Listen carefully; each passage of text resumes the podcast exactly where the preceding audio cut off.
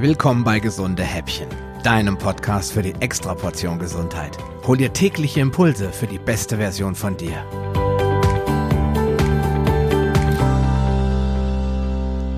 Ja, hallo und herzlich willkommen zur 50. Episode des Gesunde Häppchen Podcasts. Ich möchte gleich vorweg schicken, es ist zwar der letzte Teil für die Reihe der ketogenen Ernährung, aber ähm, ich schaffe das heute nicht in fünf Minuten, deswegen werde ich es wohl ein paar Minuten länger machen.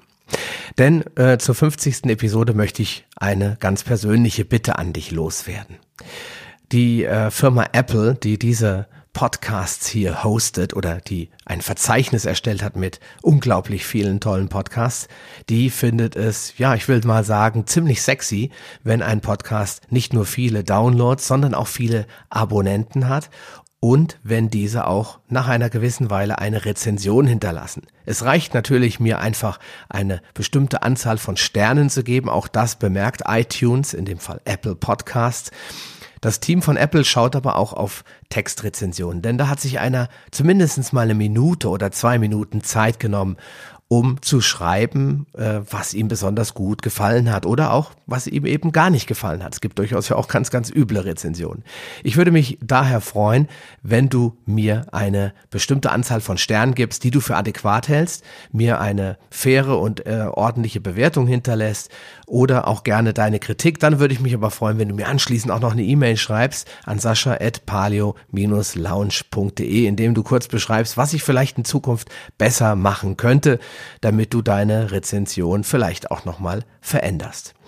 Also, ich würde mich sehr freuen, wenn du dir die Minuten äh, Zeit nimmst, die zwei, drei Minütchen, die man braucht, um bei iTunes eine Rezension zu hinterlassen. Das ist unglaublich wichtig für mich. Die ganzen Inhalte sind hier umsonst, kostenlos. Ich schreibe hier ganz viel Skripte und mache, äh, ich hoffe, tolle Inhalte für ein ja, bisher noch relativ kleines Publikum. Ich möchte gerne ein bisschen besser gefunden werden und ich denke, du hast äh, vielleicht einiges an Nutzen rausgezogen, also tu mir einen Gefallen und hinterlasse mir eine Rezension.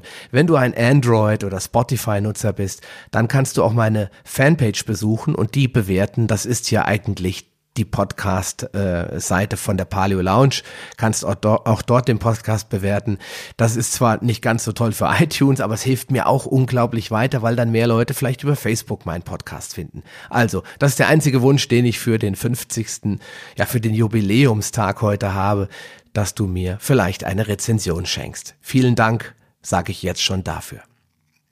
Ja, in den letzten beiden Tagen, na nein, in den letzten beiden Teilen, muss man ja sagen, haben wir uns vorsichtig der ketogenen Ernährung genähert. Und du hast äh, ja zumindest schon mal erfahren, was sich dahinter verbirgt und welche Lebensmittelgruppen du essen darfst und welche du vielleicht besser nicht isst. Aber damit du nun, falls du dazu auch wirklich Lust hast, erfolgreich durchstarten kannst, benötigst du noch ein paar letzte Informationen. Welche Nährstoffe solltest du äh, und vor allen Dingen in welcher Menge zu dir nehmen?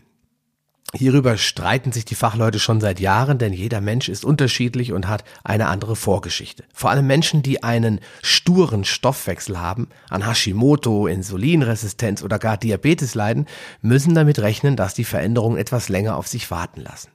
Solltest du also in irgendeiner Form krank sein, sprich bitte erst mit deinem behandelten Arzt, damit er dich gegebenenfalls unterstützen oder medikamentös neu einstellen kann. Um erfolgreich in die Ketose zu gelangen, musst du die tägliche Kohlenhydratmenge einfach erstmal nur auf 20 Gramm beschränken. Später kannst du diesen Wert vielleicht ein wenig anheben, aber um schnell und ohne Quälerei ins Ziel zu gelangen, würde ich nicht zu viel riskieren und den niedrigsten Wert ansetzen.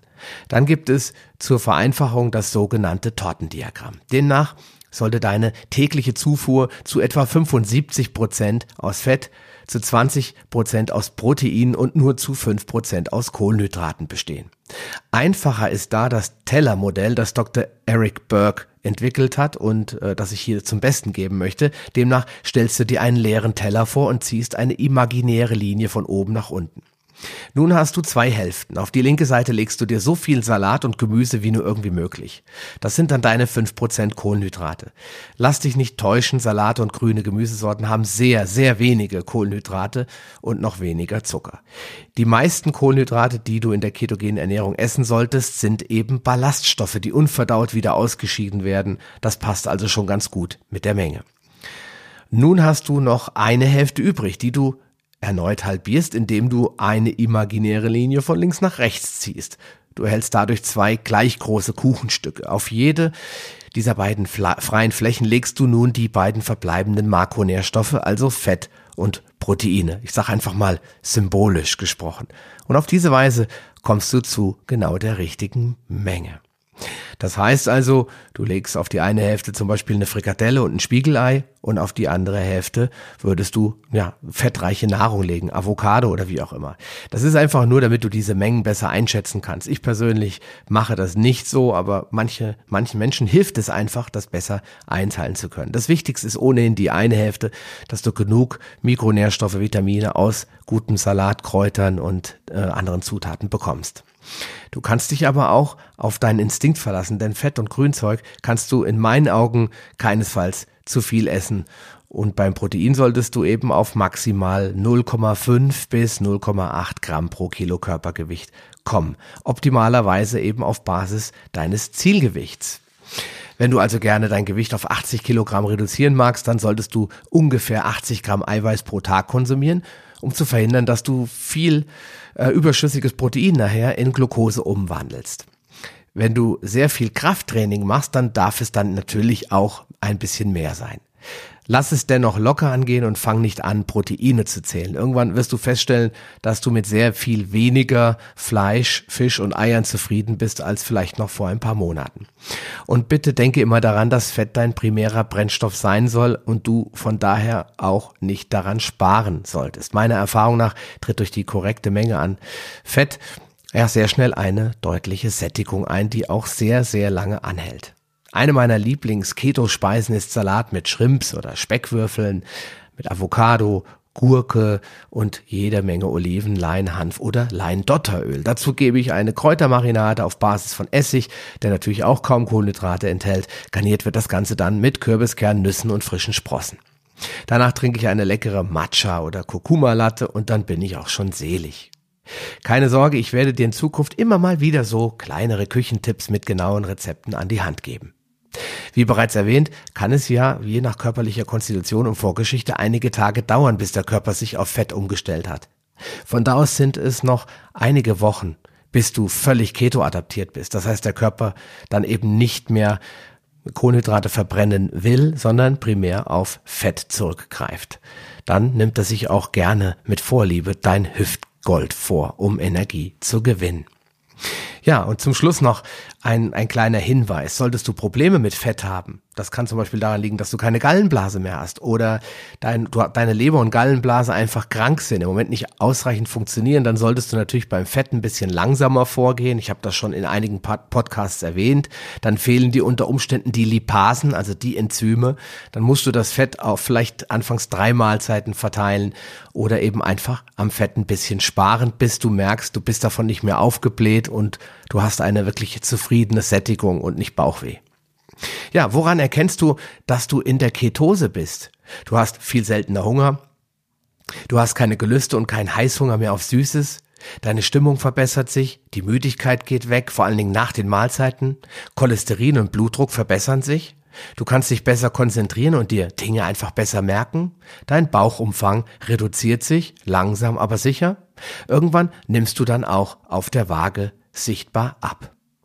Um diese positiven Effekte noch zu verstärken, kannst du noch ein paar Dinge tun. Zum Beispiel mit dem intermittierenden Fasten anfangen. Dazu kannst du die Episode 46 und 47 nochmal anhören. Zwei bis dreimal die Woche Körpergewichtstraining im nüchternen Zustand machen. Zum Beispiel das Projekt Sixpack, das ich dir schon empfohlen habe, von Timo Gudrich, das ich dir nochmal in die Shownotes packen kann.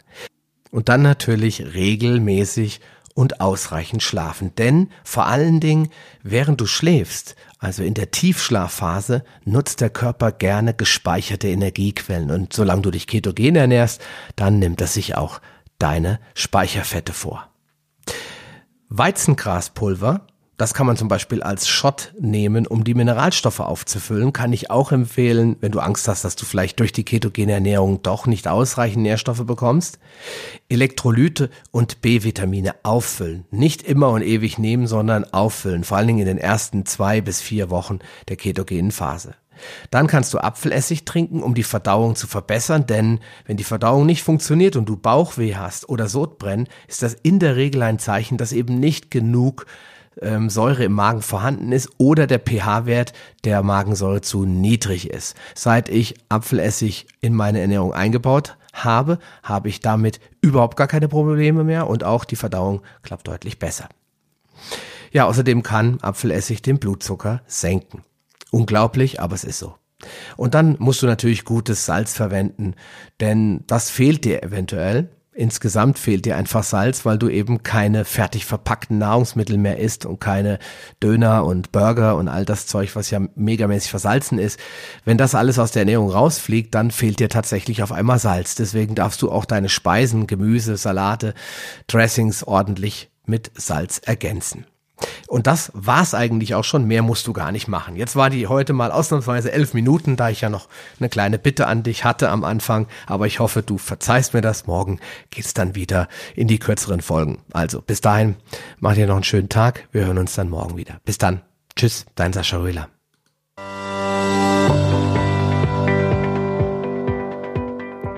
Lust auf mehr? Dann wirf am besten gleich einen Blick in die Show Notes unter palio-lounge.de slash gh. Dort findest du auch alle Episoden auf einen Blick. Oder gehe auf palio-lounge.de slash gh und ergänze die entsprechende Nummer. So findest du zum Beispiel unter palio-lounge.de slash gh20 die Show Notes der Episode 20. Wenn dich der heutige Impuls weitergebracht hat, dann gib mir bitte ein Feedback und schenke mir deine Rezession auf Facebook oder iTunes. Wie das funktioniert, erfährst du in meiner Schritt-für-Schritt-Anleitung unter palio-lounge.de slash podcast-bewerten. Diese Bewertung ist wichtig, damit auch andere Menschen von den gesunden Häppchen probieren können, um ihre Gesundheit auf ein neues Level zu bringen. Ich wünsche dir viel Erfolg auf dem Weg zur besten Version von dir. Bleib gesund und bis bald, dein Sascha Röhler.